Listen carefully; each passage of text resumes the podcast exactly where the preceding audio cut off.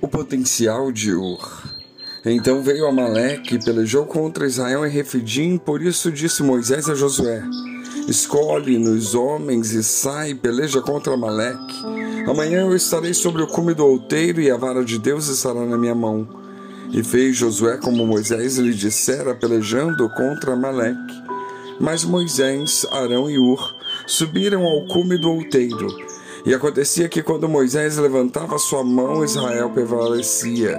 Mas quando ele abaixava sua mão, Amaleque prevalecia.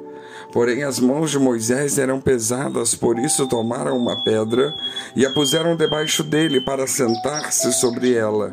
E Arão e Ur sustentaram as suas mãos, um de um lado e o outro do outro. Assim ficaram as suas mãos firmes, até que o sol se pôs. E assim Josué desfez a Amaleque e a seu povo ao fio da espada. Êxodo 17, 8 a 13. O texto revela um momento muito crítico da história de Israel. Após 430 anos de cativeiro no Egito, Moisés os conduziu através do Mar Vermelho para a liberdade. Eles haviam começado sua jornada em direção à Terra Prometida e logo foram recebidos com oposição. Enquanto viajavam, os Amalequitas atacaram Israel em um ataque não provocado, procurando destruí-los antes que chegassem ao destino pretendido. E o Senhor não ficou surpreso com esse ataque. E mesmo que Israel não tivesse percebido, Deus já havia lhes preparado para a vitória. Deus já havia equipados com homens em lugares de liderança. Eles eram guiados por Moisés, um escolhido de Deus, para fornecer orientação e direção. Seu irmão Arão servia como representante de Moisés aos homens e sumo sacerdote perante o Senhor. Josué, o homem que acabaria por suceder a Moisés na liderança de Israel, servia como capitão da guarda. Estamos todos familiarizados com estes homens, tendo lido muitas passagens da Escritura que lidam com suas vidas e trabalho para o Senhor. No entanto, também somos apresentados a um homem no texto que alguns podem não reconhecer. Embora ele não seja mencionado com frequência nas Escrituras, Ur era um homem que Deus usou poderosamente para causar um grande impacto em Israel. Ele serviu nas sombras e ainda assim sua obediência foi fundamental para o povo obter a vitória.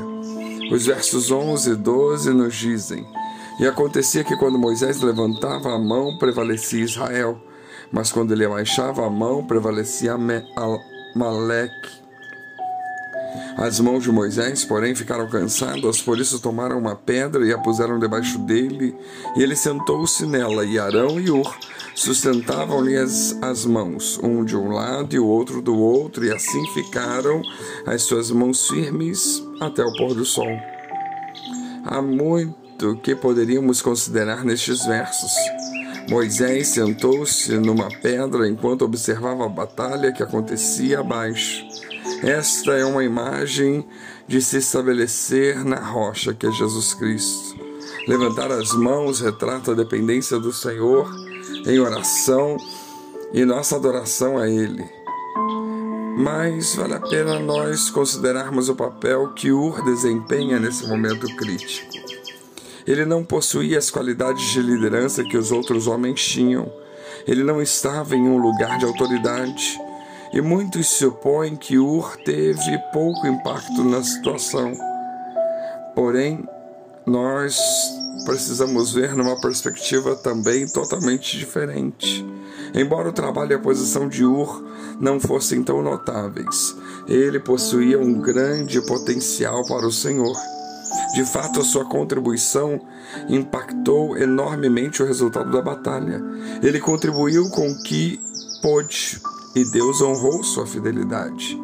Se ele não estivesse ao lado de Moisés, erguendo as suas mãos, Israel teria sofrido uma derrota. Assim, muitos servem nos bastidores em todo o mundo hoje, mas a disposição de ser usado e de usar o seu potencial afeta aos que estão ao seu redor. As empresas têm CEOs e portas-vozes que recebem muita atenção, mas nós precisamos lembrar que o sucesso dos negócios de uma empresa depende daqueles que trabalham nos bastidores. Observemos o noticiário. Tudo que vemos são aqueles que servem como âncoras e repórteres. Mas há muitas pessoas, mais técnicas nos bastidores, tornando todo aquele noticiário possível. Podemos até sentir que não temos muito a oferecer, mas usar o potencial que temos faz uma tremenda diferença nos ministérios em que estamos inseridos. Podemos servir como simples recepcionista e ter a capacidade de nos conectar com as pessoas. Podemos ter um visitante que está lutando e simplesmente precisa encontrar alguém que se importe. Nosso dom pode ser a oração. Isso não é mostrado muito externamente, mas todos nós sabemos da importância da oração.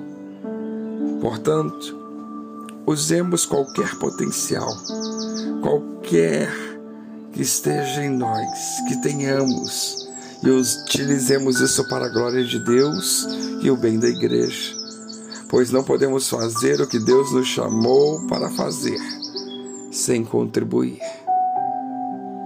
Que Deus nos abençoe.